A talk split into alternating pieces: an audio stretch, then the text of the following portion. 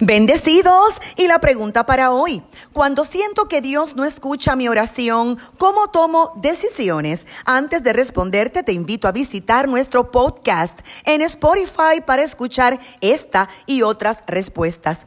El corazón es engañoso los sentimientos son traidores. Por esta razón no podemos tomar decisiones basadas en las emociones. Podemos sentir que Dios no escucha nuestras oraciones, pero la realidad es que Él siempre escucha. Ahora, que Él responda es distinto, porque Dios no siempre responde. Juan capítulo 9, verso 31 cita, y sabemos que Dios no oye a los pecadores, pero si alguno es temeroso de Dios y hace su voluntad, a éste oye. Y hace referencia a que el Padre jamás responderá una oración que provenga de principios de desobediencia a Él mismo, a su palabra.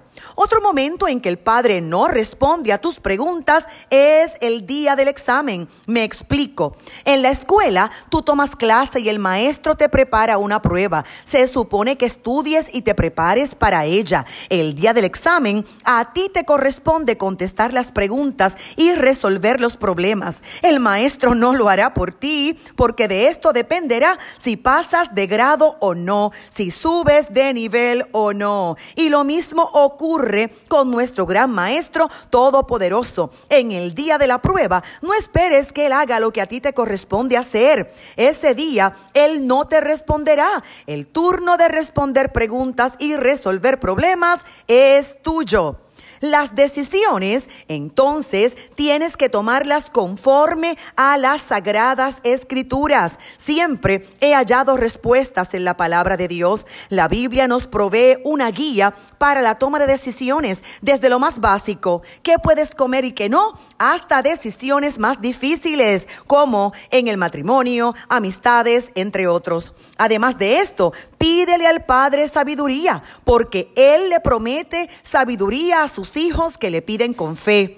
Recuerda que el Espíritu Santo reside dentro de los creyentes y está accesible para guiarnos. No podemos desaprovechar la ayuda de aquel que todo lo sabe. Es importantísimo actuar con prudencia, estar conscientes de nuestro estado mental al momento de tomar una decisión. Decidiremos mal si estamos heridos, molestos, tristes, cansados, hambrientos.